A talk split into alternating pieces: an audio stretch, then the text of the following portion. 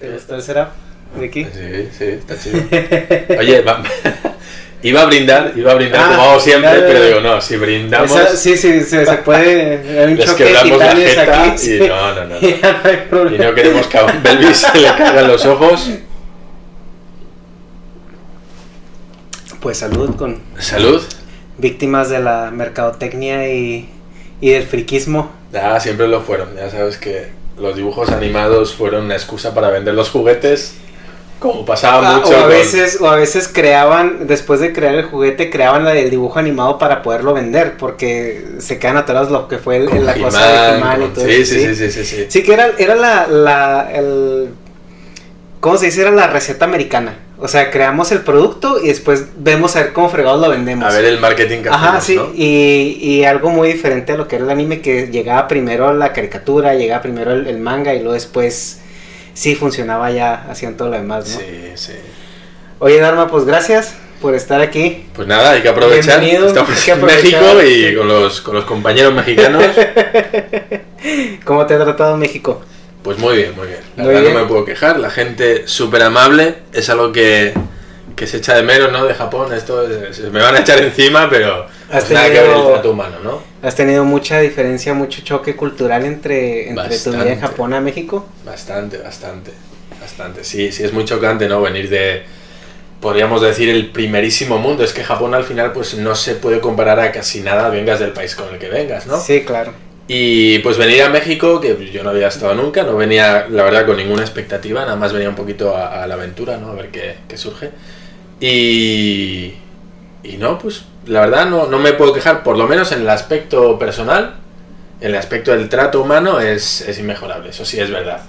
Ya mm, empieza, empiezan a asomar esas, esas aristillas, esas cosas que dices tú, esto ya no está, no está tan chido, ¿no? Esto, esto sí me gusta, esto no. Pero bueno, está muy bien porque así, pues, eh, cuantos más países visitas, más, más vas viendo, bueno, vas, vas depurando, ¿no? La, la Sí. sociedad que te gusta. O... Hoy te comentabas algo que es de que el, el, el mundo es como un tomatodo, como un dado de, de- de Sí, diferentes sí, caras. ¿no? Y conforme vas avanzando, él vas... Sí, es como un, poliedro, ¿no? Que nada más Ajá. cuando uno no ha salido de, de su país, pues solo conoce una cara de, de ese poliedro y según va viajando y va viendo otras culturas, otros países, otras maneras de vivir, al fin y al cabo, pues acabas como viendo diferentes caras de ese poliedro y al final tienes como una visión un poquito más global, ¿no? De, de cómo funciona este dado, ¿no? Gigante que Sí. es el mundo.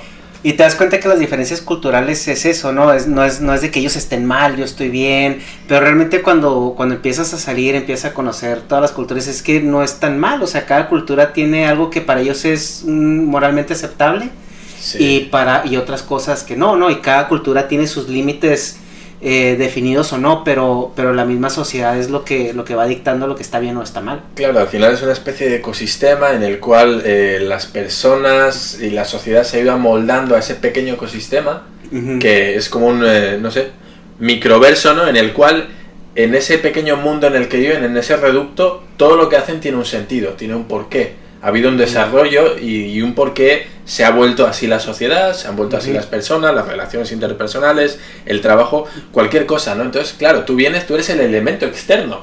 Sí, Entonces hay un ecosistema que funciona perfectamente y tú entras siendo, siendo un foráneo y de repente dices, oye, ¿qué ha pasado aquí?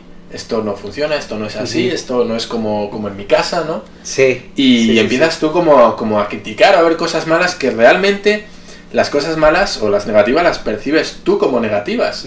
Para ellos es, es cuestión de, pues eso, de formar en ese ecosistema y pues todo funciona, ¿no? El elemento externo realmente eres tú.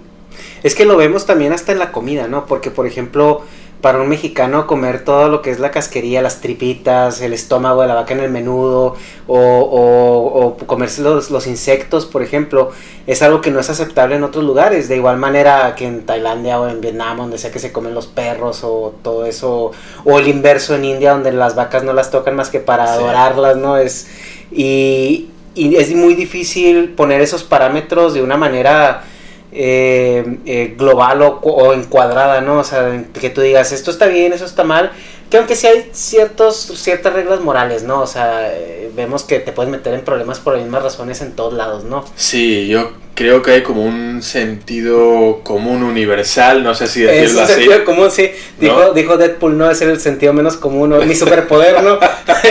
es el superpoder de Pero que más o menos yo creo que todas las culturas y todas las religiones tienen ciertas pautas marcadas. No, no sé si hablar del bien y del mal, ¿no? Pero de, Sí. de cosas que son pecado, que están mal eh, casi en cualquier cultura, ¿no? Sí, sí, de acuerdo. Entonces, bueno, pues esos son, digamos, unos trazos eh, generales que en todas las culturas se van a ir repitiendo más o menos, ¿no? Con salvadas excepciones.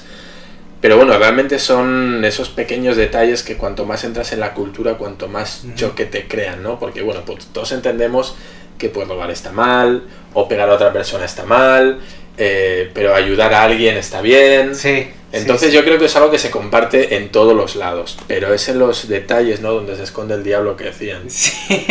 Entonces, bueno, pues ahí sí surgen esos pequeños choques que dices tú, "Mm, esto en mi casa no se hace así. Sí, sí.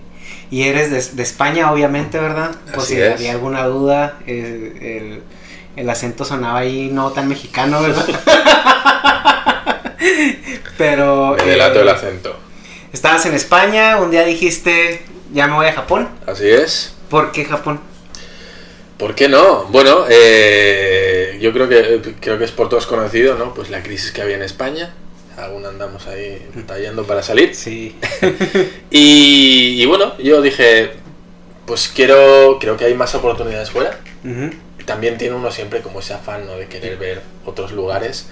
Y dije, pues mira, ya que me voy de España, eh, pues en vez de irme a Francia, Portugal. Italia, que son un poquito por los países más cercanos y en los que Sí. en principio uno se podría mover con más facilidad, ¿no? Simplemente por pura logística. Dije, bueno, pues mira, ¿sabes qué? Ya que quiero cambiar de país, ¿por qué Te fuiste con No, todo, ¿no? O sea... Dije, de una. Dije, ¿por qué no irme a algo totalmente diferente ya que te sumerges en las aguas de lo desconocido? Sí, Dije, o sea, es mira, rompo con todo y me voy a algo que es totalmente di- diferente. eh, y no sé, no sé, pues siempre me había gustado también el manga, el anime. La gente se piensa que, pues, que no, ¿no? Que, Sí. que como pues muchas veces criticamos cosas que no nos gusta de Japón, pues se creen que somos una especie de haters. de Oh, bueno, Japón. hay, hay un paréntesis, ¿no? Eh, bueno, tú, tú has grabado eh, videos con, con Kira, Sí, este, es. eres, eres su, su acompañante, su mano El derecha ahí, sidekick. el sidekick, eres el, el alivio cómico, por así decirlo. Entonces, Y, y sí, o sea, es una aclaración porque muchas veces eh, es, bueno, y bueno, eh, ¿por qué se quejan o por qué...? Pero más bien, bueno, lo platicábamos con Kira en, en, en, en la ocasión anterior, y es más bien que el, el objetivo de ese canal o de su trabajo es, es dar una realidad que muchas veces la gente no se molesta en darla, ¿no? Sí, es intentar dar eh, la, otra, la otra cara de la moneda, Ajá. ¿no? Y, y comentabas algo muy cierto, o sea, Japón es como el líder mundial en, en la autopropaganda, ¿no? Y, y es muy difícil para alguien que está de fuera, sobre todo lo- tú lo ves en México, ¿no? Que México es, eh, Japón es- está embelesado con Sí, Japón, les- y les ellos, chifla. ellos creen que Japón es, es lo máximo que hay en el universo. Y cuando llegas a- al canal de Kira contigo y, y chocas en ese concepto, entonces muchas veces la gente es muy polarizada, ¿no? Vivimos en el mundo digital, o sea, o eres negro o eres blanco. Sí, así. O sea, es. no, no puedes tener una, una opinión centrada y si dices, es que Japón tiene esto malo, ah, entonces lo odias, ¿por qué no te vas? ¿Por qué estás ahí? O... Sí, estamos, bueno, en un momento de la historia y de la sociedad en la cual, pues, eh, parece que no hay grises, ¿no? Y si criticas algo, eh, en vez de criticar el detalle decir, mira, pues esto es lo que no me gusta, parece que al criticar algo criticas todo el sistema, ¿no? Como, no sé, como no me gustan las aceitunas, pues no sé, pues ya no, no, no te gustan los frutos secos o no te gustan los... Y es, no, pues no me gusta esto en concreto, ¿no? La gente Sí. no es capaz de ver el contexto en el cual se Mm. está desarrollando ese- esa crítica o ese... No es un, no, pues no me gusta y es asqueroso y todo es una mierda, ¿no? Y la gente se lo toma un poquito así. Realmente, bueno, pues intentamos eh, comentar pequeños aspectos que no conforman un todo, sino que es esto en concreto no me gusta. Sí. Eh, pero bueno, sí, pues eso, tenemos el canal en el cual, bueno, comentamos muchos aspectos, tanto positivos como negativos, y es verdad que a lo mejor, pues, lo negativo pesa más. Pero eh, igual, o sea, casi no hay nadie hablando de eso. Entonces ustedes suplen esa, esa parte que es, como decimos, un inmigrante tiene problemas, o sea, donde llegues. Porque el cambio de cultura, el cambio de idioma, el cambio de la forma en que te comunicas, de, Sí. de todas las maneras, o sea, de, de la forma en la que te comunicas emocionalmente, eh, ver- verbalmente, eh, eh, tu lenguaje físico es, es diferente, o sea, hay cosas que haces en, en- con- con tus amigos eh, latinos o en, o en tu casa que eh, puede ser una ofensa muy grande para, para Claro, otra persona. algo otra tan sencillo como, y bueno, los que hayan estado en Japón, tú has estado, si habéis tenido oportunidad de intentar abrazar siquiera a un japonés. Es imposible. O, o ponerle la mano en el hombro, ¿no? Algo, o dar una palmadita, que es algo muy común para nosotros, ¿no? Un contacto físico, aunque Sí. sea leve. Para ellos eso es una invasión terrible de su intimidad, ¿no? Y se sienten muy violentados. Ujú. Oye, a mí me ha pasado varias veces ir a abrazar a, pues, a un amigo, incluso japonés, o a un conocido. Hombre, ¿qué tal? ¿Cuánto tiempo? Y ves que la persona se queda como un maniquí que no sabe muy bien. Así como, bueno, dame el abrazo, pero ya, ¿no? Sí, o sea, que se acabe rápido, ¿no? Sí, como con la gota, ¿no? Aquí de, ay, ya. Y, ni para habla- los- y ni hablar del saludo de beso, ¿no? O sea, que se, que se usa mucho en, en, en Claro, Europa, claro, y, en- y, pues a mí también me pasa aquí en México, que en España damos dos, aquí en México se da nada más uno. Sí, uno, uno solo. Entonces damos el primero y al segundo ya la chica se retira y yo aún sigo como buscándole la vuelta y me quedo como ahí a medio gas de ¡ay! Sí, pero no. Y pues en Japón que el contacto físico es algo bastante íntimo, ¿no? Pues imagínate, dar la mano es como ya. El máximo es, bueno, te doy la mano y ya con eso he cumplido Sí. eh, mi cuota de contacto Sí, físico claro. contigo. Y, por ejemplo, si te decías que te gustaba el manga, el Sí, anime, sí. Y, y- pero esa fue tu motivación, aparte de, de- de explorar lo Sí. completamente desconocido, ¿no? Sí, Yo creo yo que llegaste a un punto de, si ya vamos a hacer esto, vamos a hacerlo bien. Exacto. Y dije, bueno, pues ya que voy a salir, ¿por qué no aprovechar y viajar a un país que yo creo que, bueno, pues a, a los que nos gusta el manga y el anime, pues yo creo que es como la meca, ¿no? Los videojuegos. Sí. Japón es como, Sí. tengo que ir una vez en la vida. Sí. Así que aproveché ese momento de valor y dije, bueno, mira, ya que me voy, le echamos huevos y pues vamos allá, ¿no? ¿Y sabías hablar japonés cuando fuiste? No, no. O sea, fuiste a la aventura. Sabía, o sea, sabía algo de hiragana, algo de katakana, o sea, yo creo que lo que todo el mundo, ¿no? El, Entonces no sé qué. Tu motivación fue netamente, o sea, voy a hacer un cambio, Sí, que es lo que me llama la atención para hacer el cambio, me soy fan de esto, eso es. va, a ver qué pasa. Exacto. dije, ¿Qué es lo peor que puede pasar? Bueno, esa frase, siempre que uno dice esa frase, ya sabemos que pudiera. ¿Qué, qué podría salir mal, no? El doble de lo que te estás imaginando. ¿no? Voy a pulsar este botón, ¿qué podría salir mal? Bueno, pues voy a ver Dragon Ball en castellano, ¿qué podría salir mal? No, nada. Nada, Son. Wanda, digo, onda vital. Bueno, ¿Qué entonces... más da? No, eso es algo que normal. Y, y sí, bueno, pues imagínate, yo iba con toda la ilusión del mundo, ¿no? Yo creo que como todo el mundo, toda persona que va a Japón, con ese afán de que, de, no sé, de, joder, pues voy al, al país del manga, el anime, los videojuegos, el cosplay, ¿no? Todo eso que, que tanto nos llama la atención y que desde fuera, pues digamos que es prácticamente lo que copa el 90% de, de, lo, de lo japonés y luego el otro 10% podría ser los samuráis, ¿no? Sí. Entonces podría ser un Sí. poco en ese porcentaje, Los ¿no? samuráis, los samuráis son cool hasta que los ves en Naruto, ¿no? Ah, sí, ahí ya, ya la, caga- la saga de los samuráis. Ya, resbaló ahí. sí. Kishimoto. Kishimoto nos falló al final. sí. Kishimoto. Pero bueno, yo creo que Japón vende muy bien su imagen. Ahí ha hecho un trabajo increíble, no se le puede negar. Hizo un marketing brutal. Comentaban algo en un video que vi que decían, es, es como, o sea, es tan ridículo el marketing de Japón, que es como, por ejemplo, si en España todavía se hicieran comerciales de gente vestida de caballeros, ¿no? Y, Exacto. y como si en México se hicieran comerciales de con gente así como de aztecas en... Eso es, eso es. Entonces ellos impulsaron mucho esa imagen y pues han conseguido que se meta en, en la psique popular, ¿no? Ujú. Esa sensación de que Japón está lleno de, de manga, anime, videojuegos, samuráis, empresas súper competitivas, ¿no? El- trabajadores súper super duros, muy puntuales, muy todo como muy eficiente, ¿no? Sí. Y bueno, yo creo que a base de martillear con, con ese marketing, pues todo el mundo como ha ido integrando ese, ese speech visual, que le- ese speech de, de las ideas que les metían los japoneses, Y aún hoy podemos decir que, pues, que viven de eso, porque Japón, una de las, eh, de las grandes facturaciones económicas que tiene es gracias a, al turismo, que desde luego por parte de los occidentales es, yo creo que hay que decirlo y es bastante obvio, gracias al manga anime. Sí, claro, digo, dímelo a mí, ve, ve aquí lo que tienes atrás de ti, ¿no? O sea, ya como que desde pequeñito hicieron ingeniería social con nosotros, metiéndonos en el Sí, camino del claro. Zodíaco, Dragon Ball, Ranma. Sí, los Gundam y todo eso eh, era. Eh, sí, era muy buen marketing. Y más porque, o sea, crecimos con, con toda esa ola de, de importación japonesa, Claro. ¿no? Y, y era algo tan, tan apasionante, era algo tan interesante que si lo comparabas con el producto que te daban los americanos en ese momento era. pues, no, o sea, era, era incompetente. O sea, el, el producto japonés en, en cuestión de guion, de animación, de calidad, era de una calidad estúpidamente superior.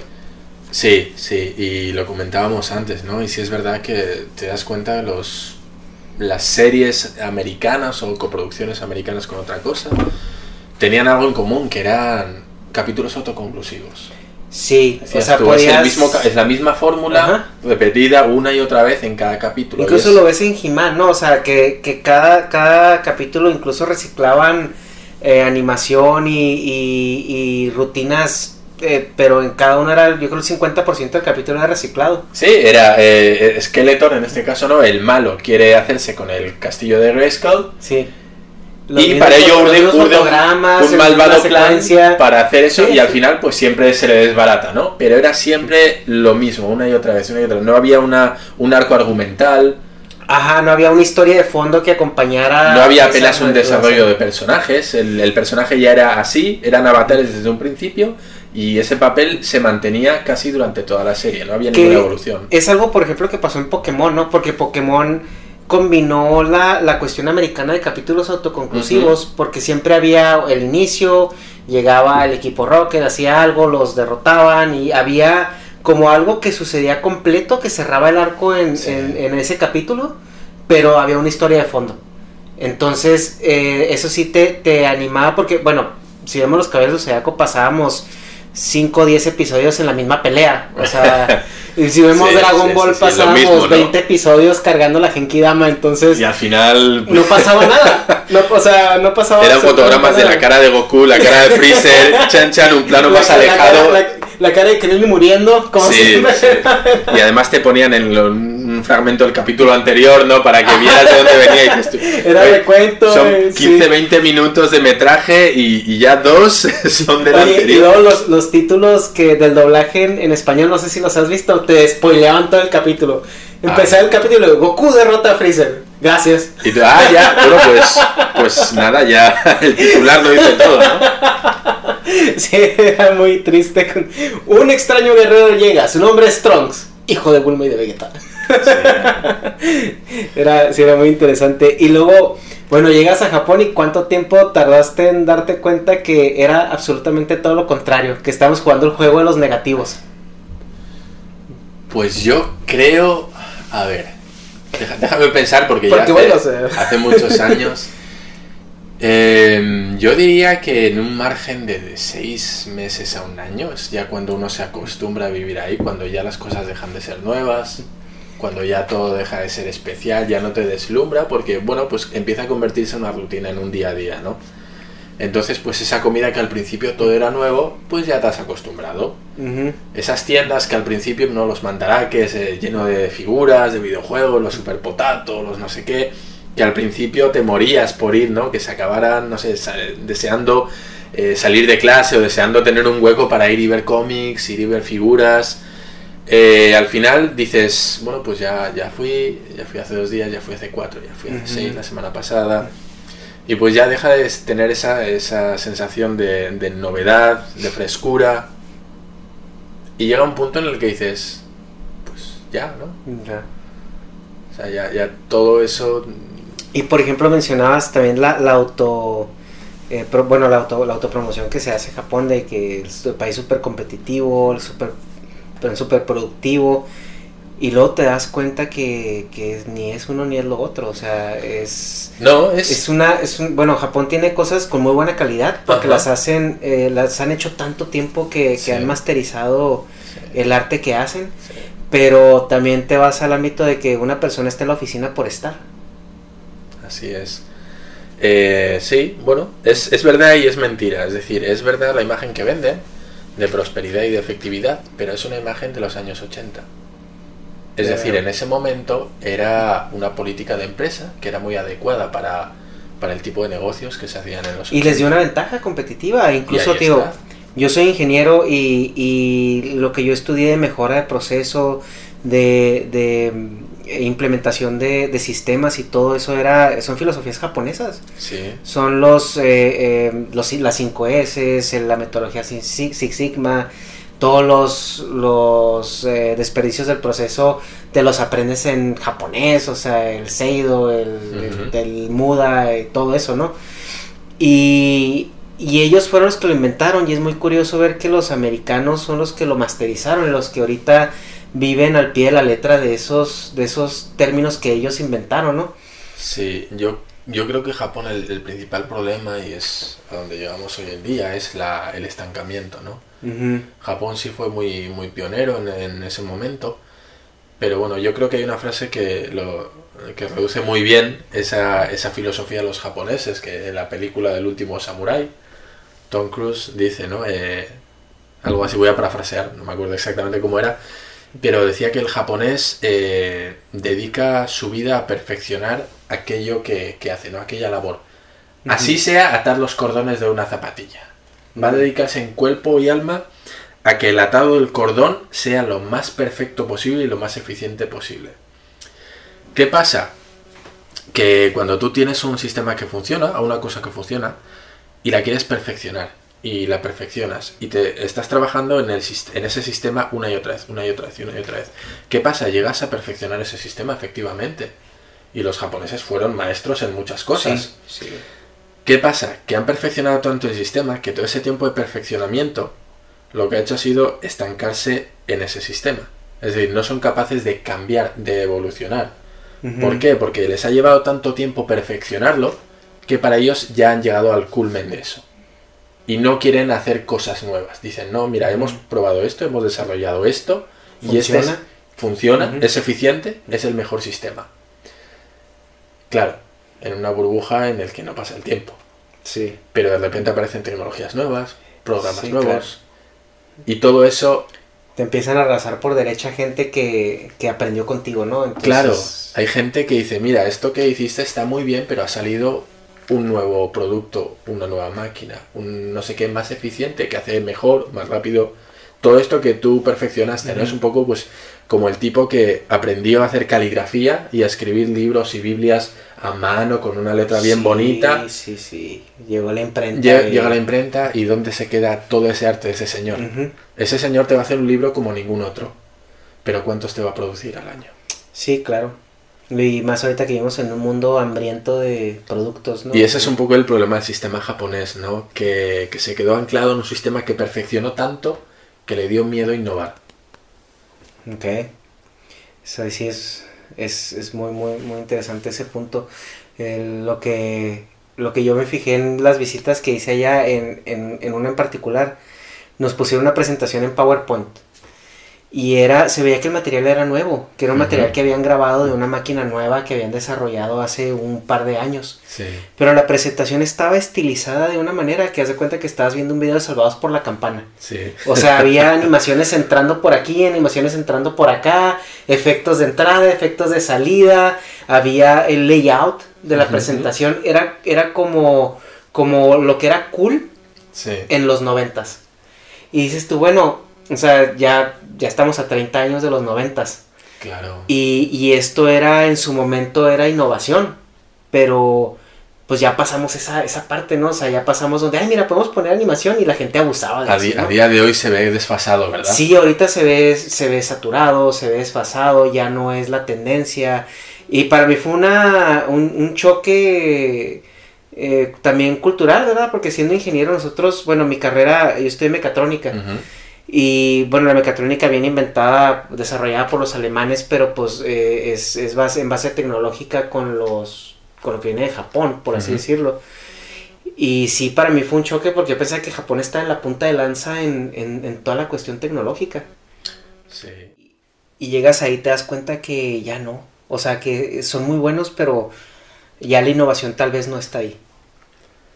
Sí, eh, bueno, un ejemplo muy, muy sencillo, ¿no? En empresas japonesas, aún a día de hoy se siguen enviando faxes.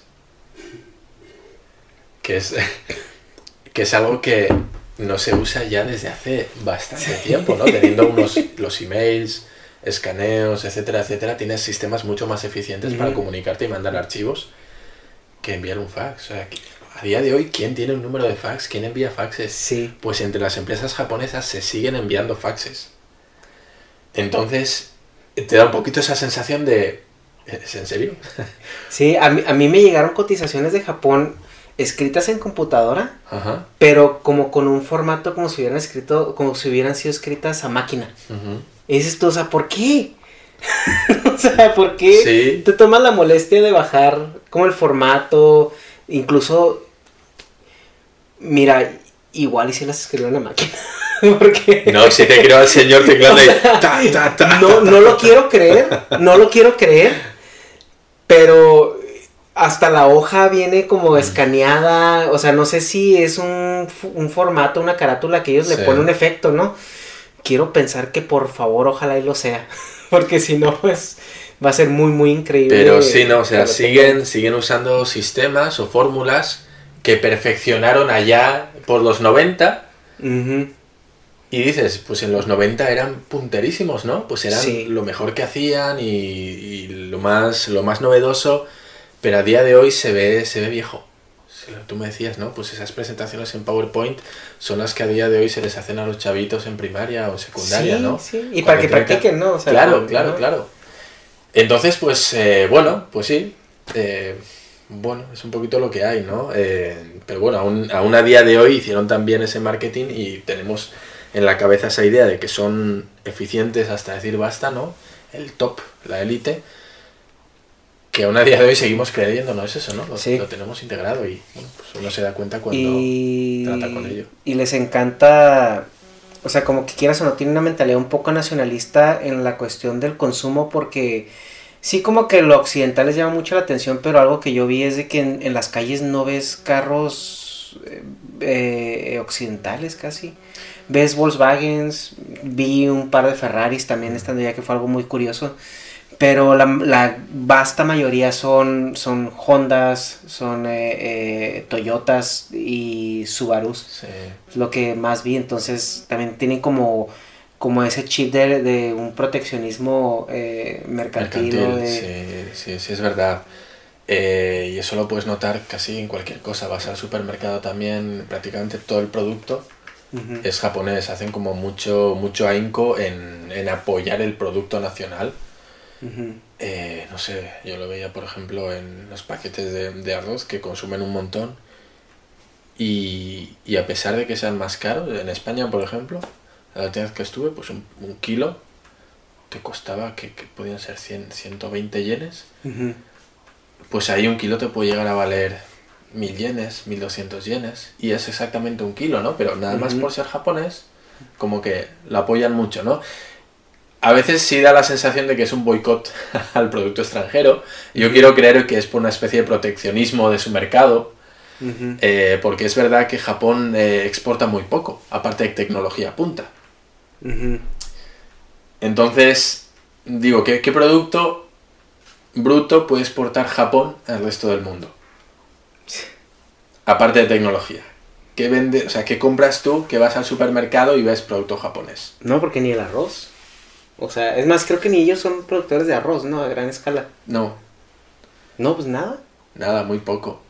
Entonces, como no, no tienen una, una base agraria, no tienen un producto bruto que puedan vender al exterior, lo que hacen es fomentan el, el producto interior y, bueno, pues lo exterior, lo que venden, yo creo que en cuanto a tecnología, pues sí es verdad. Yo creo que es lo que más exportan con muchísima diferencia. Y luego la cultura pop japonesa. Es decir, el J-pop, el anime, el manga, Sí. los videojuegos, ¿no? Lo que decíamos antes. Sí, y eso al final es una especie de, de imán, ¿no? Hace un efecto llamada brutal, sobre todo los occidentales que estamos chiflados con, con eso, ¿no? Y que queremos ir a comprar una figurita, Sí. un llavero, una chapa, un peluche. Sí. un Pikachu. Un Pikachu, exacto, exacto. El, eh, es, es, muy interesante cómo en, el, en la, en, sobre todo en la cuestión occidental, pero más del lado hispano, es donde Japón la ha roto. Porque en Estados Unidos realmente no hay una cultura pop japonesa eh, de esa manera. Pero en lo que es México, España, por lo que he visto con, con ustedes, es. Y en todo Sudamérica, o sea, bueno, México exportaba entretenimiento a, a Sudamérica en, en, un gran volumen. Sí. Y, y, todo lo que es Latinoamérica y, y, y, los lugares hispanos en Europa tienen una fijación bastante interesante por Japón. Te lo digo también desde mi perspectiva personal, o sea, porque yo crecí con, con el anime y, lo que más yo recuerdo de, niño fue jugar con los caballeros del zodiaco o ver, ver el anime en la televisión. Había un programa sabatino que era dedicado completamente a anime. O sea, empezaba con Caballeros del Zodiaco a las 5 de la mañana y terminaba con, con Dragon Quest o las aventuras de Fly a las, a las 2, 3 de la tarde. Sí, sí, sí, sí. Entonces, y durante todo, todo ese, esa programación era uno tras otro, tras otro, tras otro, y luego de repente te metían un programa de Nintendo, que era lo que más pegó en México, y, el, el, programa se llamaba Nintendo Manía. Y me acuerdo que todos estábamos al pendiente porque nos iban a enseñar el truco del juego, el, el qué más iba a salir, dónde estaban las claves, dónde estaban las cosas eh, eh, escondidas, ¿no?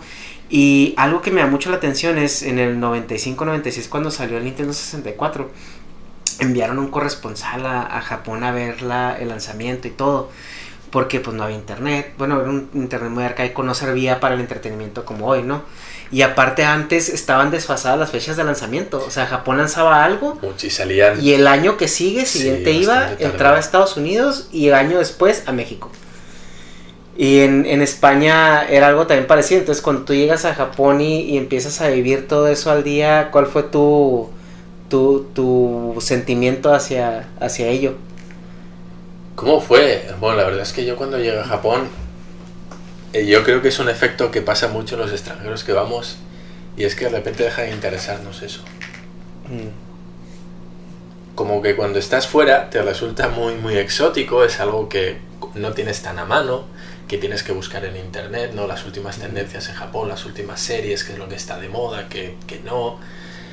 Pero una vez llegas a Japón, tienes tal saturación, estás tan expuesto a todo eso que realmente como que pierde a lo mejor ese, ese punto de exotismo que lo hacía tan llamativo, ¿no? Sí. Eso de que sea de la otra punta del mundo, viene de tan lejos y es lo que nos llega, ¿no? Los, los retazos de que de todo aquello que cuando llegas allí de repente tienes, pues vas a una tienda de estas de manga de segunda mano, colecciones enteras repetidas por tres, tienes, tienes tanto, hay, hay, tal sobreexposición a todo eso que realmente deja de. A lo mejor y te dura un poquito, ¿no? Y te vas a comprar, ay, pues quiero el número uno de Dragon Ball y quiero tener el número uno de tal o de cual, ¿no?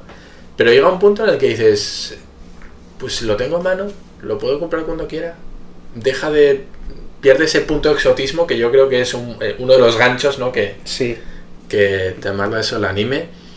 Y no sé, te digo, yo en mi caso personal, eh, yo consumía muchísimo manga y muchísimo cómic en, en España antes de ir y cuando fui a Japón, la verdad es que dejé totalmente de lado. Si es verdad que me mm. compré unos pocos números que me interesaban, pero de repente desconecté totalmente de eso. ¿Por qué? Porque tenía otras prioridades tales como aprender el idioma, eh, buscarme la vida, ¿no? Eh, aparte de eso, obviamente, pues todo está en japonés. Y cuando no sabes hablar japonés, el manga es muy bonito, los dibujos son muy bonitos, pero... Pero, ¿qué puñetas pone aquí? ¿Nani? Entonces, pues dices, jo, vale, puedo seguir la historia por las ilustraciones, pero creo que me estoy perdiendo los detalles. No, te bajabas el, mismo anime en internet doblado. Entonces, sí es verdad que, que unido a, ese, a esa falta de comodidad, ese sobreesfuerzo que hay que hacer, para leer los mangas como que dices tú, mm, ahora que me empieza a costar un poco, a lo mejor y ya no me llama tanto, ¿no? Pero, pero bueno, yo creo que es esa sobreexposición y el saber que está disponible cuando quieras y donde quieras lo que hace que pierdas ese sentido de, de atesorar, ¿no? Eso. Sí. No sé. sí, sí, sí, te entiendo. Es este Yo creo que pasa en cualquier, con cualquier inmigrante que llega a un lugar donde, donde soñaba llegar, ¿no? O sea, si vas, eh, yo que he vivido en California, que tienes Disneyland enseguida, y, si vas, vas cuatro, cinco, seis veces, diez veces, ya, ya a partir de la, de la séptima, octava, ya, ya te parece un via crucis más que una diversión. Y tienes a todos tus amigos que te dicen, no manches, si yo viviera enseguida de Disneylandia, ahí viviría. Y yo, primera, necesitas ser rico para vivir ahí. O sea, entra ahí. Segunda, créeme que te cansa. O sea, está muy bonito, muy padre, lo disfrutas, te pasas un buen tiempo, pero te aburre. O sea, es lo mismo, ¿no? Entras a una monotonía que, que es también, o sea, yo, yo lo vi en Japón que hay como un orden tan estricto que incluso favorece la monotonía en, en todos los aspectos, ¿no? Y, vi que también en la ciudad está muy, muy, muy hecha para los locales, más que para el turista y todo, a diferencia de otras ciudades como por ejemplo eh, en, Londres está muy amigable para los turistas, tú ves eh, eh, París, es, o sea, la ciudad está adaptada para el turismo, pero Japón la verdad yo no sentí eso, o sea, sentí que te cuesta más trabajo y tiene mucho turismo. Sí, bueno, ellos dicen, ¿no? Japón está, es para los japoneses, o sea, lo dicen ellos. Oh. No es una cosa que digamos los extranjeros, ¿no? Eh, y bueno, pues es verdad, es verdad. Es, no ves carteles en inglés, ¿no? Que es algo muy habitual en países que, bueno, pues que viven del turismo se esfuerzan mucho en que el, extranjero que vaya a dejar se dinero cómodo, ¿no? se sienta cómodo, que no se pierda. Y en Japón pues no pasa eso, ¿no? Puro sí, sí, sí, yo batallé muchísimo. Te digo que cuando llegué ahí, no sé cómo, pero yo ya, en un momento yo ya estaba dentro del metro rumbo hacia Quijabara, pero no sé cómo. O sea, mi instinto por, lo que los lugares que han dado, dije, bueno, más o menos esto se parece a este lado, hay un metro, hay una, un control de, de entradas, por aquí sí. de vender una tarjeta. vamos a decir que sin Google Maps en Japón está bastante crudo encontrar nada. Sí, sí, y gracias a Dios, digo, yo creo que algo de lo bueno que ha venido con los Juegos Olímpicos y todo eso es que Google Maps funciona. Sí. Entonces, eso fue algo muy bueno porque ya al menos pones todo en, en, Romanji y, te aparecen los resultados, te aparecen las rutas de los metros, te aparecen... Pero fuera de ahí, una vez que entras ya al sistema y pierdes conexión a internet, estás solo no hay, no hay nada que, te dé una indicación o algo, o sea, porque todos los carteles como están en japonés. Bueno, y luego el dijiste, bueno, ya Japón ya ya ya ya me voy a México. No, al final, bueno, son, son muchos años ya en Japón, eh, trabajados, estudiados y, y bueno, pues me surgió aquí una oportunidad laboral y dije, pues vamos a, vamos a probar suerte, ¿no? ¿Por qué no? ¿Por qué no? Eh, dije, bueno, pues ya dejé todo una vez en España, ¿no? Eh, a, México, pues, o sea, a Japón. Es más fácil, ¿no? Ya, México. ya, pero yo, yo, creo que uno como que, que, le pierde el miedo, ¿no? Sí. Ya cuando has aprendido a dejar todo tu trabajo, tu casa, tus amigos, ya lo has hecho una vez, pues como que, no voy a decir que te inmunizas, pero sí que cada vez te cuesta menos, ¿no? Decir, bueno, pues ya, ya, ya lo he hecho una vez. Pues, ¿por qué no? además, Pues sí es verdad que venía además con la ventaja de que es un país de habla hispana. Sí, claro. Con una cultura mucho más cercana. Y, con lazos muy estrechos, ¿no? También, o sea. Entonces, claro, con amigos japoneses, o sea, perdón, amigos mexicanos. Y vienes aquí, no es como empezar de cero, como me pasó en Japón. Entonces dije, bueno, pues ¿qué mal me puede ir en Japón, no? O sea, en, México. ya sabes, como dice esa frase, va peor, pero... ¿Qué puede salir mal? ¿Qué puede salir mal, no? Total, ¿qué pasó? Eh... Color banquetas, ¿no? Exacto. que pobrecillo, yo lo entiendo, yo lo entiendo. Yo, como, como español, yo lo entiendo. ¿Qué chingados hacen las banquetas que no saben nada, no? Y le ves al, claro, le ves al pobre hombre y digo... Estresado y... Digo, pues es que tienes razón, o sea, yo pienso lo mismo, lo que pasa que... Bueno, pues no lo verbalizo, ¿no? Pero sí que veo y digo, joder, la madre que los parió, con lo poco que cuesta hacerlo bien. y bueno, pues son esos pequeños choques que dices tú, bueno, pues Así es aquí, que me dicen muchas sí, veces. Así es aquí. en México para los mexicanos. Y digo, ah, pero bueno, pues ya. No queda de otra. O sea, por ejemplo, duraste, duraste seis años viviendo en Japón. Sí. ¿Algo japonés debió haber crecido en ti. Entonces, ¿qué es lo que cuando llegas a México, dónde, dónde choca tu lado japonés? Mucho, mucho, mucho. ¿En qué, qué, cuál es lo que tú Y- interpretas que dices tú esto? Y uno- yo creo que uno no se da cuenta hasta que, hasta que sale, ¿no? Que lo ves en cosas que normalizas de Japón, te haces a la sociedad, a una manera de funcionar, y de repente sales de Japón y te das cuenta que sí te has vuelto en parte japonés, ¿no? Que eres mucho más estricto, que eres más exigente con ciertas cosas. eh, no sé, por ejemplo, a mí pues me chocaba mucho, eh, me sigue chocando en México, ¿no? Cosas como el estado de las calles, las banquetas, que están muchas descuidadas. Eh, no sé, las carreteras, por ejemplo, no están señalizadas, apenas hay pasos de cebra, semáforos, hay, hay mucho auto, hay, no sé, eh, como una sensación de, de abandono por el estado de las calles. Como que no, no se molestan en tenerlo bonito para el turista, ¿no?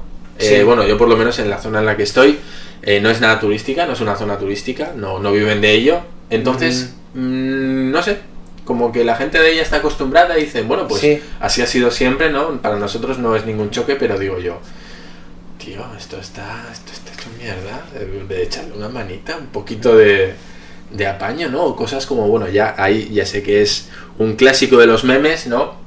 Los Oxos. Oxxos en todos lados, ¿no? O sea, No, oye, digo- y más, más este donde estás, porque Oxxo ahí nació y ahí está el corporativo y Oxxo para ellos es su joyita así de la corona, o sea, Todo eso, o el 7-Eleven incluso, ¿no? Que yo voy y tú sabes cómo es en, en Japón, que es todo perfecto, limpio, Sí. pulcro, siempre te atienden a la primera. De hecho, cuando alguien se para en la, en la fila ¿no? a cobrar, suena el ping-pong, suena un timbre sí. para que el trabajador que esté recolocando, haciendo lo que sea, salga en chinga y se ponga a atenderte, ¿no? Claro, a mí me ha pasado estar aquí en el Oxxo, 11 personas, una filota impresionante y nada más una persona atendiendo y, eh, y el resto de, de trabajadores del Oxxo, Haciendo uno nada. no sé, haciendo cuentas, el otro apoyado ahí donde el tabaco, dándole plática a la que está cobrando, digo, oye, qué pedo, o sea, tienes, tienes 11 personas allí con, con cara ya de, oye, ¿qué, qué Oye, ¿y no, no te ha pasado el de que llegas y, ah, le cobro la otra caja? No, no me ha pasado. No, qué bueno, porque eso también es súper clásico de los Oxxos. Me ha pasado cuando hago ingresos y así, no, eso, es en, eso le hacen en la casa de al lado. Puta madre. Oye, y en la cuestión, bueno, eso es la cuestión de infraestructura, el- la, el- la sincronía del, de cómo funciona la, la vida, ¿no? Pero por ejemplo, las cuestiones personales, ¿ha habido algo que dices tú, ah, extrañaba esto, pero mm, también no ha habido algo que dices tú, esto sí, ya no, me, ya no estoy acostumbrado? Pues la verdad no. A ver, de extrañar sí. Y es obviamente la parte social, ¿no? Humana, ¿no? La Sobre parte todo. humana, la gente es mucho más cálida que en Japón, es muy cálida, te saludan, están muy dispuestos a ayudarte, enseguida pues te preguntan, se interesan por ti más allá del ¿de dónde vienes? ¿Y qué haces? No. Realmente puedes generar Sí, se amistades- nota, se nota una sensación Ujú. de querer profundizar y de que por lo menos la sensación que desde que se interesan por tu persona, ¿no? Y, Sí. Y enseguida, oye, Al menos porque estés bien, porque te la estés pasando bien. Sí, si te- tienes algún problema, se ofrecen a ayudarte. O sea, es como una. Estás en México, quiero que te la pases bien, quiero dar una buena impresión. Y eso es algo muy mexicano, ¿no? El ser, el ser hospitalario. sí, sí, y eso es algo que se echa muchísimo de menos, ¿no? El contacto, la cercanía, la sensación de, no sé, como de, de puedo ser amigo de esta persona, ¿no? Eso se echa mucho de menos. Es gente muy cálida, enseguida te hacen sentirte como en casa. Y en Japón, eh, yo siempre digo, en Japón son, son muy polite, pero, pero no son kind, ¿no? Son muy educados, pero no son simpáticos. Sí. Entonces siempre te sientes muy bien tratado, eso es verdad. No sientes que te falten, te van a tener todo al detalle preparado, pero siempre hay una distancia, ¿no? Sí, O sea, yo, yo te atiendo perfectamente como cliente. pero hasta ahí. Hasta ahí. Sí, sí, sí, lo entiendo. Eh, en México es un poquito más allá, pero por ejemplo algo que a mí me pasa después de tanto tiempo en Estados Unidos es que a veces llego a, a México y, y a veces me agobia que se te acerque un desconocido y te empieza a sacar plática porque sí, porque estás en la fila y, y te sacan más plática más allá de él, oye, aquí es la fila para esto, aquello.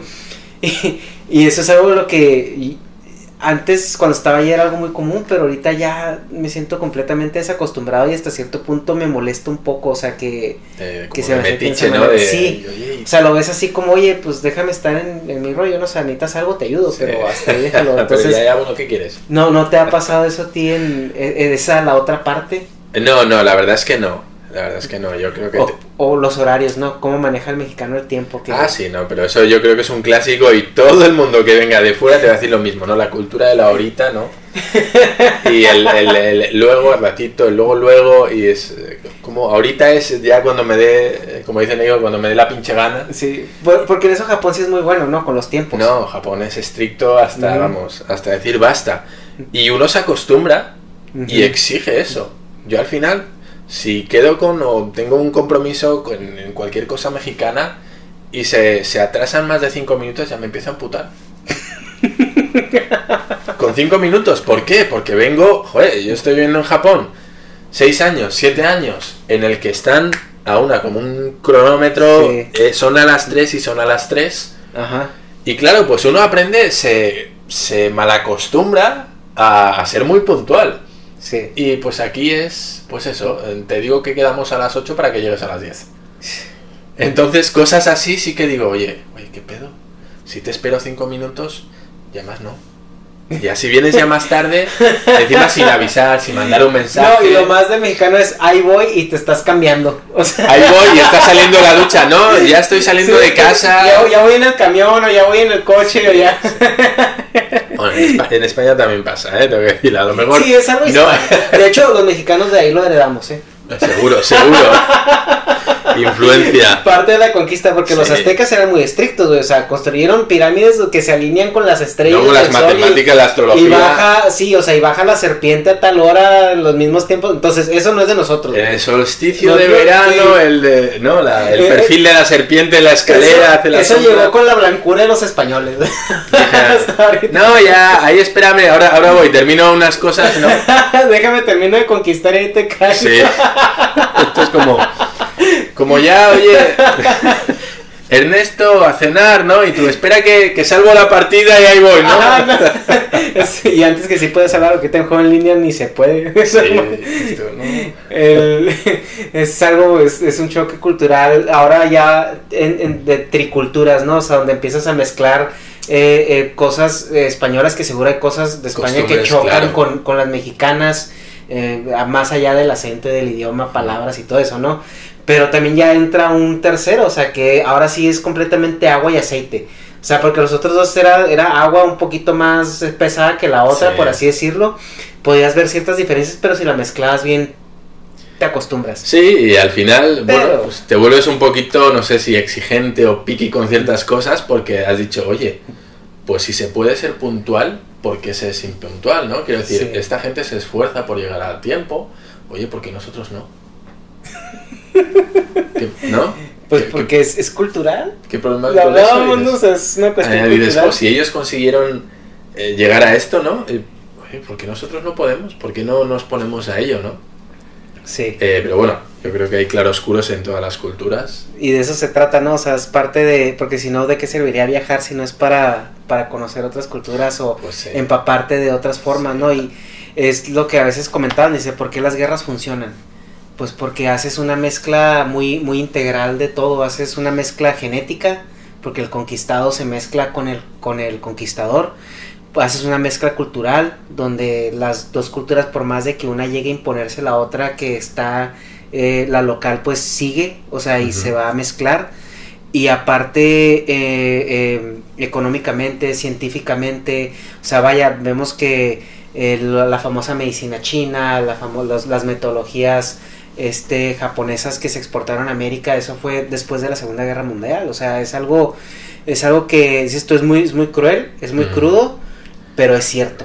O sea, es como una especie de integración violenta, ¿no? Sí, pero, pero funciona. O sea, eh, ve- ves el Imperio Romano y yo creo que el Imperio Romano es el legado ahorita más grande eh, de culturalmente hablando de la humanidad, Sí. porque es lo que nos une eh, a todos. O sea, es, es, eh, fue tan importante, fue tan grande que, que unió todo el Medio Oriente, parte de Asia. eh, el norte de África, toda Europa y eso después se exportó con la colonización hacia América. Así es. Porque quieras o no, venimos de ahí. cuáles eran tus pasatiempos cuando estabas en España y que te llevaste contigo a, a Mis Japón? Pasatiempos. O tus intereses. ¿Qué me llevé? Pues no me llevé prácticamente nada. Nada. Yo, eh, mis hobbies, pues en España eran. Yo creo que, bueno, pues como todo el mundo, ¿no? El cine, me encantaba también leer manga, ver anime, eh, los videojuegos, pero yo creo que cuando uno se muda, y tal y como me mudé yo, que era en principio algo temporal, era una aventura, ¿no? Yo no tenía planeado quedarme ahí largo tiempo, sino, no sé, formarme un poco, ver a ver qué tal estaba el tema allí, y luego ya vamos a ver. Así que eh, realmente no me llevé nada. La compu, los calzoncillos, las camisetillas, Lo necesario para eh, sobrevivir. lo justo y necesario. O sea, yo viajé con equipaje de mano, tal Mm. cual. Entonces, eh, bueno, te digo, no, no tenía ninguna pretensión más allá de estar unos meses ahí estudiando, viendo cómo estaba el tema. Así que realmente mis hobbies, eh, pues no, no, me, no me los llevé como tal, ¿no? Pues no me iba a llevar una consola, imagínate. o no te vas a llevar un, menos- un tocho menos a cómics Japón, que ¿no? con O sea. eso- claro, claro. Entonces dije, bueno, mira, pues si se da, si se da el caso, pues ya, ya me compro ahí los mangas o me compro ahí un, Mm. un PC o no sé, una consola.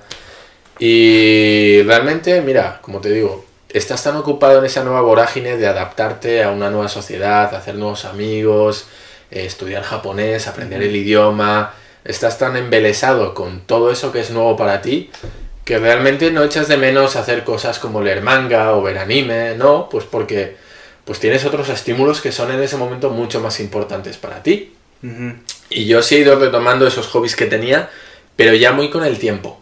Es decir, ya cuando has entrado en rutina, cuando ya tienes ese tiempo libre, cuando ya no necesitas sobrevivir, Sí. es cuando, bueno, ya tienes cierta comodidad, cierta estabilidad, y es cuando empiezas a aburrirte y decir, bueno, ¿qué voy a hacer ahora para pasar el tiempo, no? Pues volvemos a ver una serie, o volvemos a comprar un videojuego, y así ya me entretengo. Ujú. Pero al principio, cuando todo es un estímulo constante de todo, de sabores, de olores, de visitar sitios nuevos, de. Pues lo último en lo que estás pensando es en leer un manga, la verdad. Por lo menos en mi caso, ¿no? Sí, sí.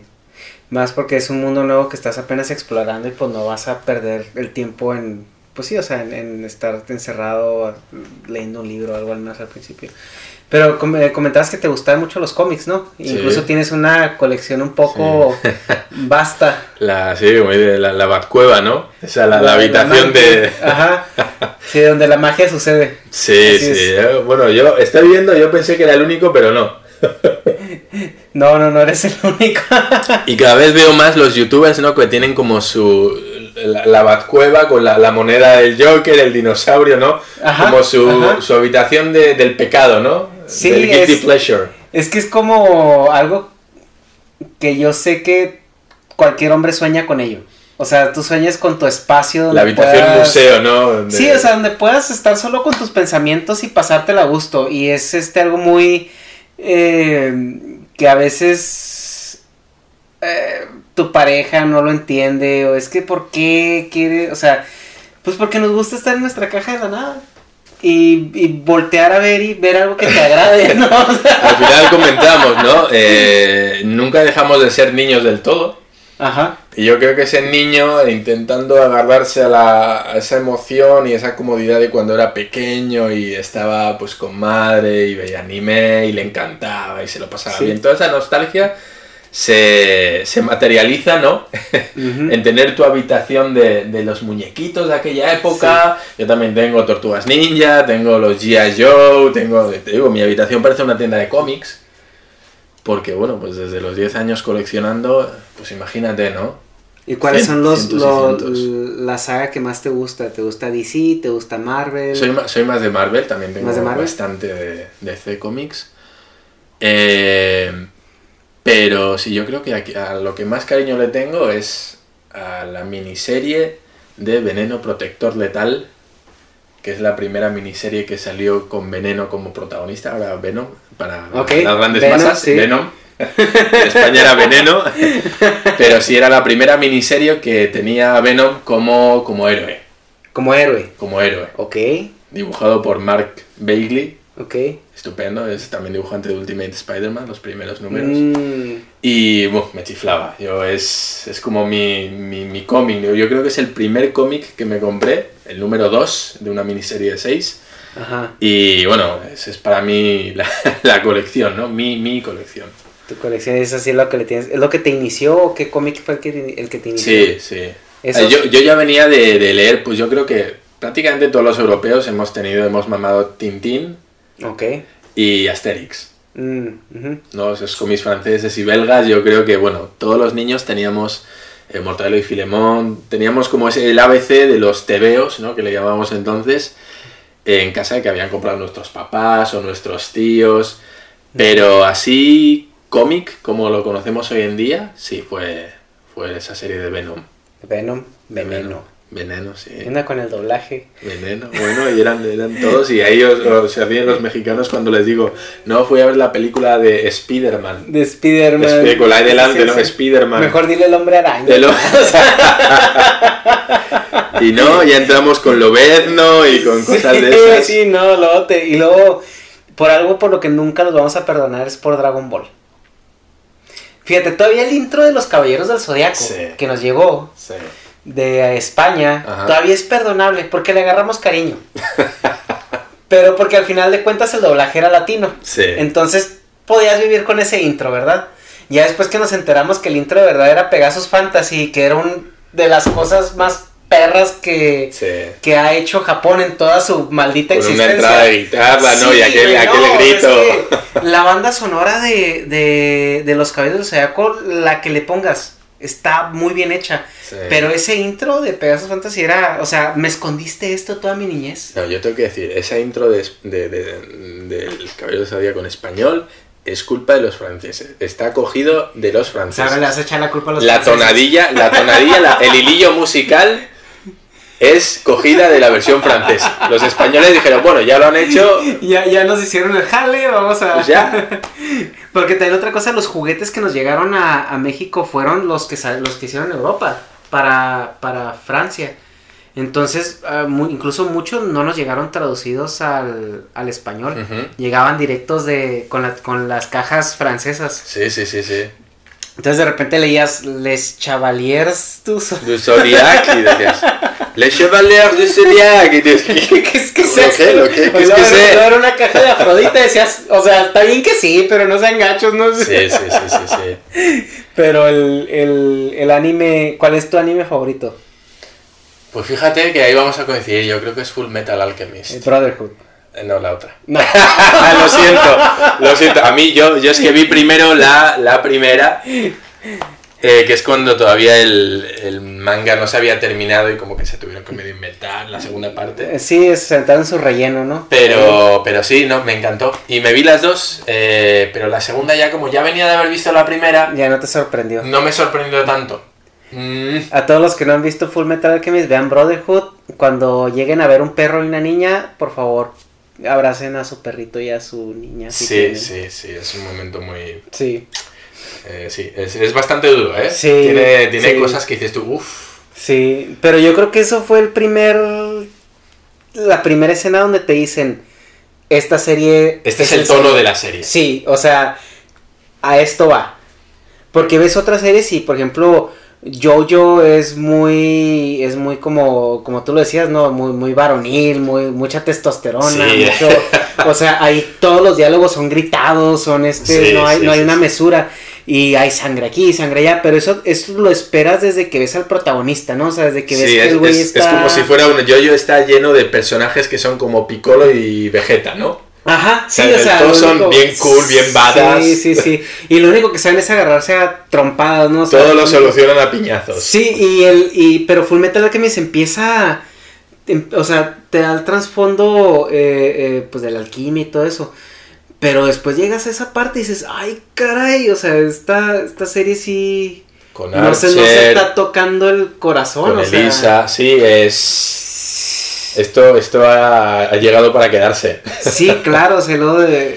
Sí, este está... Es está- una trama está- muy adulta, tiene momentos que Sí. son muy duros emocionalmente, ¿no? No es duro de, de, de gore, que se vea, ¿no? La sangre y las tripas. Ajá, exacto, no es gore, pero No, es una... Pero emocionalmente sí que dices tú, ah, cabrón. Y Jojo es gore, o sea, Jojo sí, Sí, tiene sí. su... Bueno, ni hablar de Berserk, ¿verdad? ¿Viste las, las películas de Netflix, las que sacaron? de No, no las he visto, no. Están buenas, están muy buenas, pero sí están fuertes. Sí, Están- pues están pesadas yo creo que era un... No sé, eh, como para llamarlo un anzuelito, el ver una serie así, que en la que los desmembramientos son tan, Sí, no, tan explícitos. Berserk era como Game of Thrones, pero en, en anime, o sea, era, Sí. o no sé cuál fue después que la otra, pero, pero lo estabas viendo y yo pensaba que era un capítulo de Game of Thrones en cuanto a... Es lo muy crudo, ¿no? lo- sí, o sea, es wow, eh, pero muy buena, o sea, la premisa está muy buena, eh, la animación está muy buena, la historia está muy buena. Después de eso siguen ya los el, el manga, pero si no, no he tenido oportunidad de leerlo. No, pero yo sí leí el manga y, y es uno de los mangas que cuando lees el primer tomo el dibujo te puede parecer bastante amateur. Yo me acuerdo haber cogido el primero, ¿no? Pues tenía mu- mucha, mucha fama Berserk. Y tuve la oportunidad de comprar el primer tomo y dije, bueno, mira, lo voy a comprar a ver qué tal. Y vi el dibujo y, y canta mucho. Canta Mm. mucho. Se nota mucho que el autor no, no está madurado. Las perspectivas no están bien. Los trazos eh, tiene como dibujos que están muy bien pulidos, que contrastan muchos con otros que, que están, que parecen casi bocetos Sí. los volúmenes, el... eh, no sé, no, no, no acaba de... La anatomía, ves que falla mucho. Y, y es un autor que ha evolucionado muchísimo con los tomos, que ves los últimos y los primeros y no tienen nada que ver. Si tienes la oportunidad, echa un ojo al primero porque vas a decir, esto parece un fanfiction. Es como cuando ves Friends después de ver el último capítulo y ves el primero después. Exacto. Y dices tú, wow. ¿Qué pasó, no? Tan- se, se ha llegado a un nivel de pulido. Hasta la misma persona del actor, ¿no? O sea, de Exacto. todo. Y el, también otro que cuando yo empecé a leer el, el manga me sorprendió un poco fue Masami Kurumada. Porque no sé si has visto el manga de los caballeros del zodiaco, los, los dibujos son a veces antiestéticos, Sí. o sea, no es, no está como que muy pulido. Sí. A comparación de como lo ves en, en, en el anime, Mm. el manga sí está como burdo, el, pero obviamente está mucho más crudo, es mucho más explícito. Sí. Si, si, si la serie, fíjate, está llena de sangre y todo, y decir que el, ma- que el manga está explícito, pues, ahí pone, pone una idea, Sí, ¿no? De lo le que saca vamos. los ojos y es sí, como, cuando wow. Iki desmiembra así al... el- bueno, entonces, sí. No vamos a spoilear más. Sí, pero léanlo, tienen que leerlo. Panini está sacando muy, una muy buena reedición ahorita y está muy, muy bueno. Sí. Y, pero también a mí me sorprendió eso, o sea, porque digo, wow, o sea, realmente no sé si es porque era lo que había en ese entonces, no sé qué tan tanto tanta oferta de manga había en ese entonces, o si es porque la, la historia era muy buena. Pues quién sabe, eso es algo que ya nos queda muy atrás a nosotros. Sí, éramos ¿verdad? ya muy, muy chavitos cuando lo veíamos, éramos muy, muy niños. no, y ¿no? aparte nosotros vimos el, el anime, entonces el manga tenía cuántos años atrás te gusta? Más o menos Ni tres, idea. cuatro, Ni idea. creo. Yo, yo recuerdo cuando veía Caballeros del Zodíaco era muy, muy niñito, no sé, tendría 6 años, 7 años. O sea, realmente, pues en ese momento ni siquiera tienes el concepto de que estás viendo anime, no sabías. ¿Cuándo te diste No. cuenta tú que lo que, ve- lo que te gustaba era, Yo- era japonés? Yo creo que cuando, híjole, bueno, no sé si si sí entendía que era japonés, pero cuando me di cuenta que no estaba viendo caricaturas para niños fue cuando vi Rama y medio. Dije, "Mm, creo que esto no lo debería estar viendo yo. Pero sí, yo, yo recuerdo en mi caso, pues fue ya bastante mayor. Eh, yo tenía como 12, 13 años cuando ya empiezas a, a identificar ese estilo de dibujo y dices, ah, esto viene de Japón. Es decir, esta estética es de Japón, ¿no? Sí. Y dices, ah, empiezas, entonces dices, ah, coño, Heidi también. Marco, Marco también. Remy.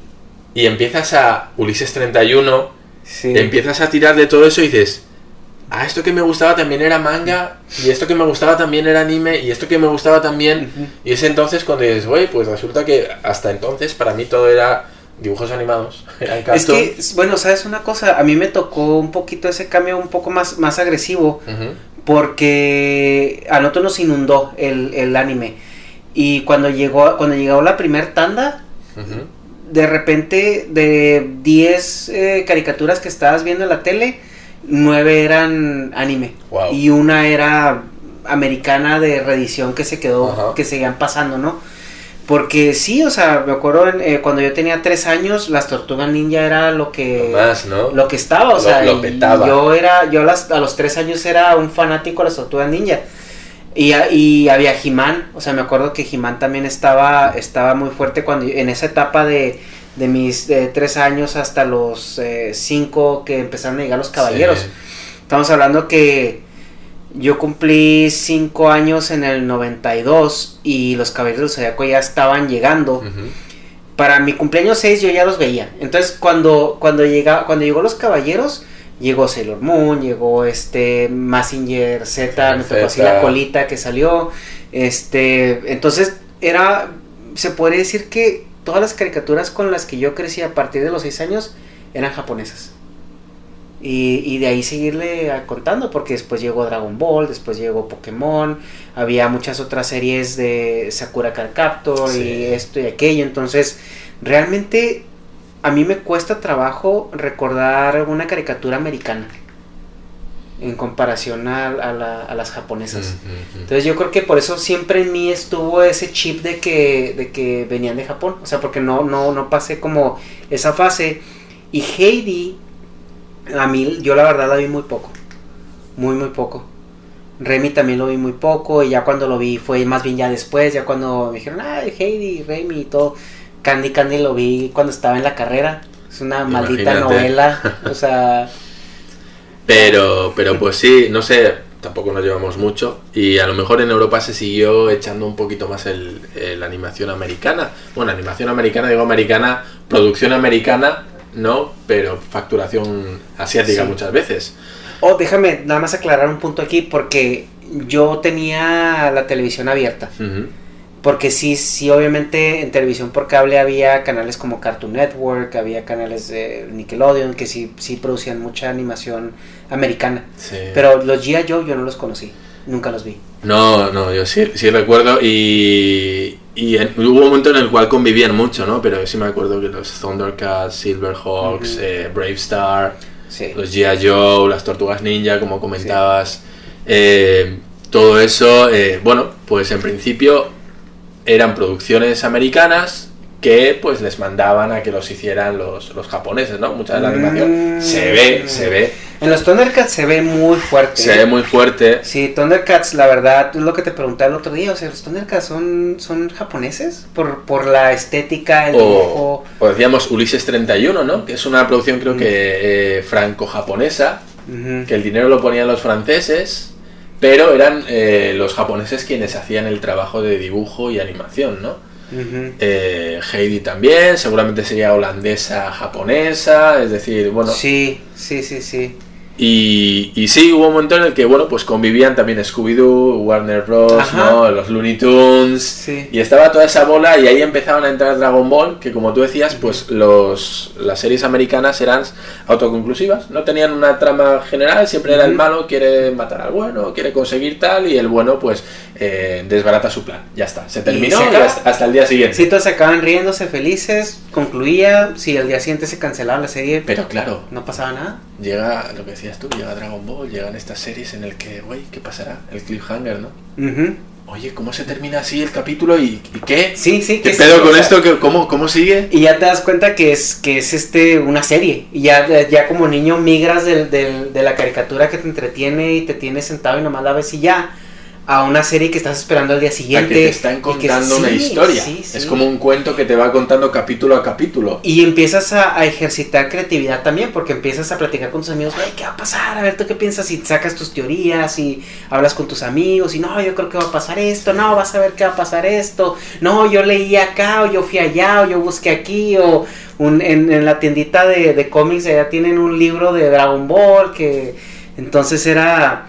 Era un ejercicio, o sea, que también como, como generación nos, nos marcó mucho, o sea, porque te, yo siento que sí despertó esa, esa curiosidad o esa creatividad también en nosotros de, de ver la calidad de las animaciones, ver la calidad de la historia y, y no quedarte nada más con lo con lo básico, lo simple, lo simplón, lo, Y- lo fácil, ¿no? O sea, Y los americanos, pues se ve que en vez de aprender de eso y evolucionar sus dibujos, se empezaron a sacar series como, me acuerdo, ¿no? Pues eh, Piperán, La Banda del Patio, eran, yo que sé, Rocket Power, ¿no? sí. Ese tipo de series que dices, no, no, Sosas, que no tienen un trasfondo. Rugrats, ¿no? Sí. Pero sí. seguía siendo el mismo concepto de historias autoconclusivas.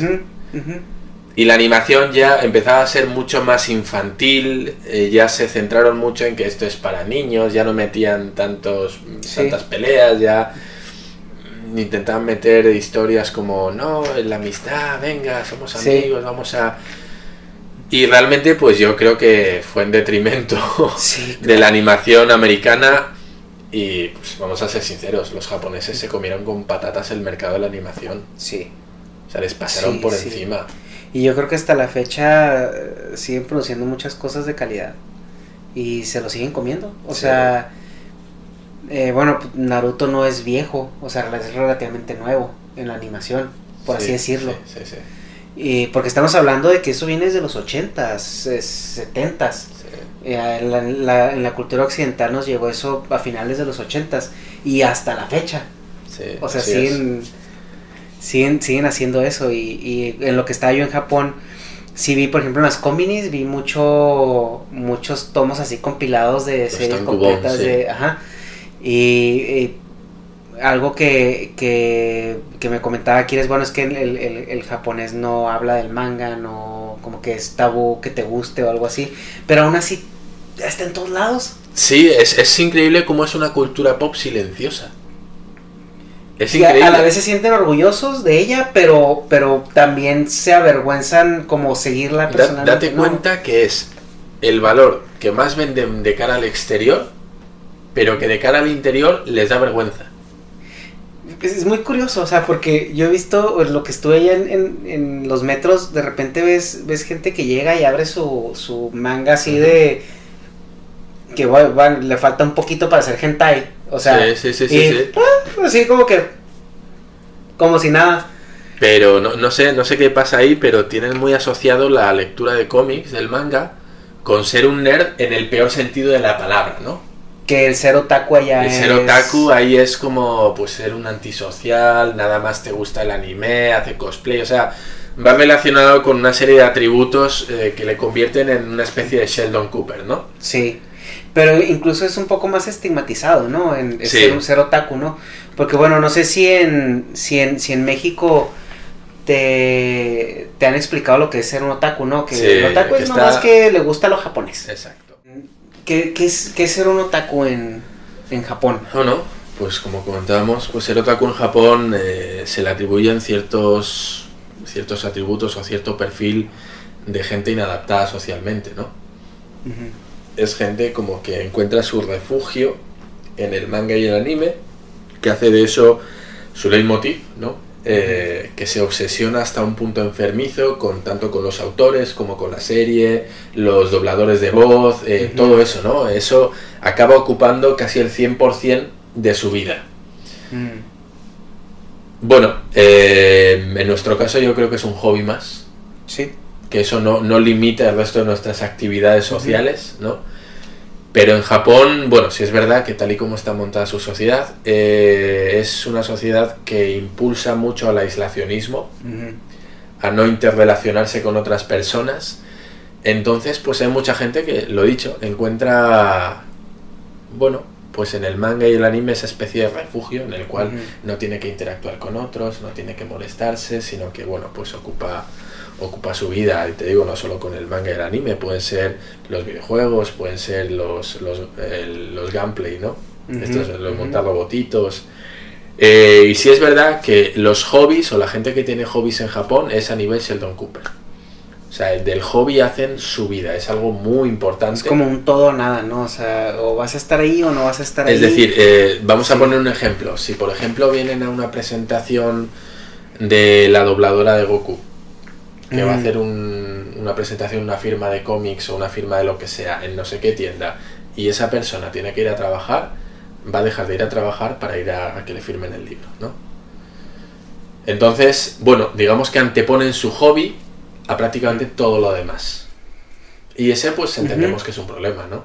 Sí. Porque sí. está, es una afición desmesurada que Sí. condiciona tu estilo de vida.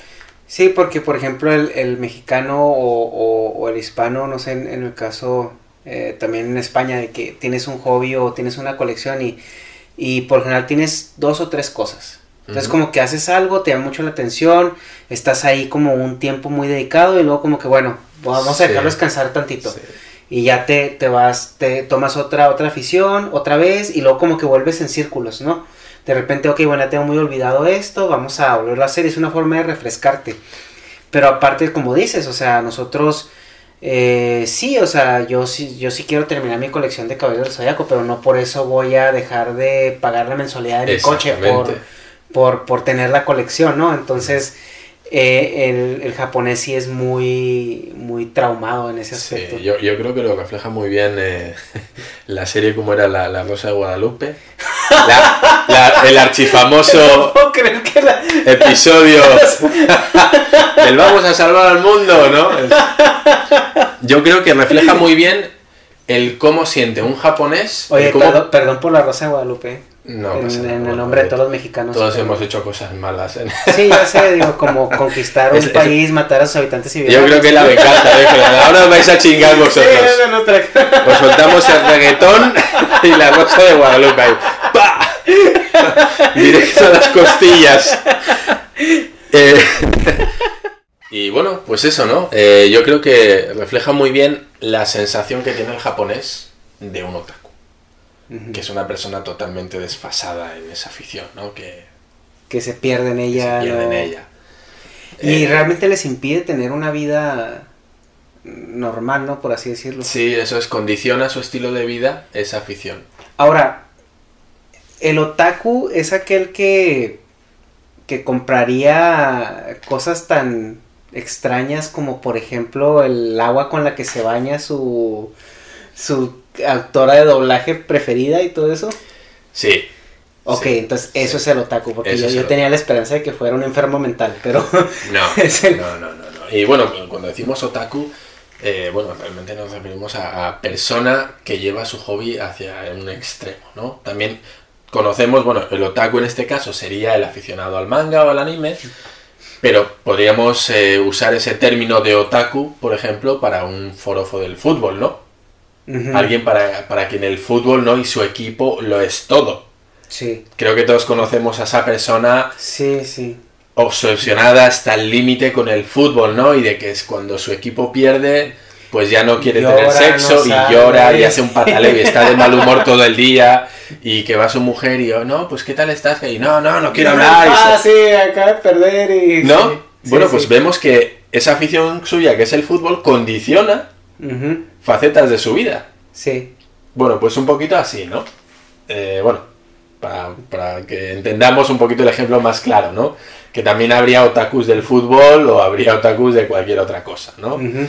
Eh, bueno, en este caso es del manga del anime y tiene esa terminología de otaku. Para el fútbol eh, nosotros usamos forofo o, no sé, un hincha forofo. o El hincha, sí, el el hincha. es algo más, sí. los ultras, no sé, eh, esta gente que es ya tan, tan, tan, tan aficionada al fútbol que no se pierde un partido, que es socio de su equipo, va a todos los partidos, cuando juega fuera del país se compra un billete de avión para ir a ver el partido jugar fuera. Eh, Hace sus vacaciones, ¿no? En, en cuanto a, a, eso, ¿no? Alrededor de eso. Se me han tocado Sí. compañeros que son muy aficionados de ciertos equipos y hacen sus vacaciones a Europa porque Con el va a jugar coincide con el Barcelona calendario. con- ajá. Entonces, bueno, pues ese sería un poquito el equivalente a otaku, pero con el fútbol, ¿no? Entonces podemos decir que, eh, por lo que yo he entendido y las pláticas que he tenido con, con diversas personas, el japonés no es, no es muy bueno para balancear No. aspectos de su vida, ¿no? O sea, es muy extremo en esas cosas, ¿no? Sí, Porque me, me comentaba también precisamente Kira que hay clubs de como japoneses que, que les llama la atención de latinos y como que tratan de actuar como latinos y hacen como cosplay de latinos, pero que llegan a un punto donde asumen esa personalidad. O sea, no es nada más como algo de que, como que tú te disfrazas para una fiesta de Halloween, ¿no? Ajá. Y te disfrazas perfectamente de Darth Vader y vas y actúas como Darth Sí. Vader en, en la fiesta. Pero como que ellos lo llevan al extremo de, de que así viven, que esa es su vida. Sí. Sí, sí, es, es como ponerse pues el traje de otra persona, ¿no? Entonces, pues bueno, sí es verdad que los japoneses por educación es gente que es muy propensa a la inestabilidad. Entonces sí, sí caen mucho en, bueno, pues en, en cosas, en aficiones, en situaciones que nosotros por cierta fortaleza mental que tenemos, ¿no? Los japoneses trabajan, no, no trabajan mucho ese, ese tema. Entonces eh, sí son muy sugestionables a, a este tipo de cosas, ¿no? Es, te digo, yo creo que es muy raro que, que, un, que un latino, un español, se aísle en su casa, eh, no quiera salir de ella, de su santuario, que se pase 24 horas a la semana leyendo cómics, viendo manga, entrando Sí. en foros, posteando, enviando cartas a- al escritor y... Es muy raro que una persona se, se encierre tanto en sí mismo, ¿no? en, ese, en ese hobby suyo. En Japón no. En Japón es bastante habitual. ¿Por qué? Pues no lo sabemos. Yo, yo creo que es por porque es una cultura que es muy aislacionista. Sí, o sea, será también por la cuestión de la sociedad, ¿no? Porque el hispano, mm, la- a veces la misma sociedad no te lo permite. O sea, si empiezas a aislarte, tus mismos amigos te jalan, o tu misma familia. O sea, yo creo que, que los, los padres cuando ven que los hijos empiezan a tener conductas que son de ese, de ese tipo, luego lo empiezan a averiguar qué está pasando. Sí. Porque eso, ¿no? O sea, porque la, la eh, ser tan inadaptado o aislado. Igual, este, si tienes buenos amigos, eh, ya más adelante no te dejan, o sea, te jalan, te hablan, te... Sí, de hecho, bueno, pues es a mí nunca me había pasado en España, ¿no? Y en Japón lo vi, lo vi mucho. Gente que va sola al cine, gente que va sola a comer a restaurantes. En España eso es una, una no sé, como no Sí, tienes ¿todo está amigos. bien? que si este, tienes problemas, estás Claro, bien. ¿cómo vas solo al cine, no? ¿No tienes, en serio, no tienes nadie que te acompañe a ver una película? ¿O alguien con quien ir a comer? Sí, Y en Japón Sí. es totalmente normal. Gente que va al cine sola, gente que va a comer al restaurante sola. sí, a nadie le importa y nadie... Nadie, Nadie juzga, nada. nadie, para ellos es totalmente normal, va con su cultura. Y para mí me chocaba muchísimo, decía, oye, pues qué, qué solitario se siente, ¿no? En Estados Unidos es algo eh, parecido pero diferente, porque sí puedes andar solo y nadie va a hacer como que, ah, o sea, porque está solo, Sí, pero no es algo como que la gente busque o lo desee. O sea, es algo que se puede hacer, pero si puedes ir con alguien más, vas con alguien más. Y, y sí, o sea, como te pueden dejar solo y, y a gusto y haciendo tu vida, sí te pueden preguntar de que, ah, ¿cómo estás? ¿Todo bien? Eh, Ujú. Esto y esto y ya, o sea. Pero sí es, es algo muy cultural. Oye, pues eh, ya vamos cerrando esto porque podemos aquí durar un muy buen rato hablando de todo y ahorita empezamos a hablar de cómics, de dibujantes y todo y no vamos a acabar nunca en la vida. Este, muchas gracias por estar aquí, muchas Pues gracias nada. por tu tiempo. Un placer. Estamos ahí pendiente del nuevo material que saquen, de, estamos este, ansiosos de ver qué, qué planes hay para ti. Sí, yo, yo creo que ya están deseando ver qué tengo que decir sobre México. Ah, claro, por supuesto, sí, ahí vamos A ver, a ver qué va a decir este cabrón de México. ¿no? Ya, se va- ya viene a quejarse, a ver qué, qué no le Estamos gusta. esperando que- a que llegue un, fase 2 de, de Sí, situación en México. sí, ahorita. Todo, ahorita todavía está todo muy bien. Comparado con Japón, es- estás este, en una Ya, situación ya más estoy, ya estoy catalogando mis cosillas de, de que esto, Entonces- esto no. mm. No, pues entonces estamos esperando y muy al pendiente de eso. Muchas gracias. eh. Pero, pero bueno, pues nada, un placer estar aquí. Muchas gracias, Ernesto. Gracias. Y que te vaya muy bien en el canal. Seguro que traes invitados mucho más interesantes que yo. No, no, muchas gracias. Un placer. Nos vemos.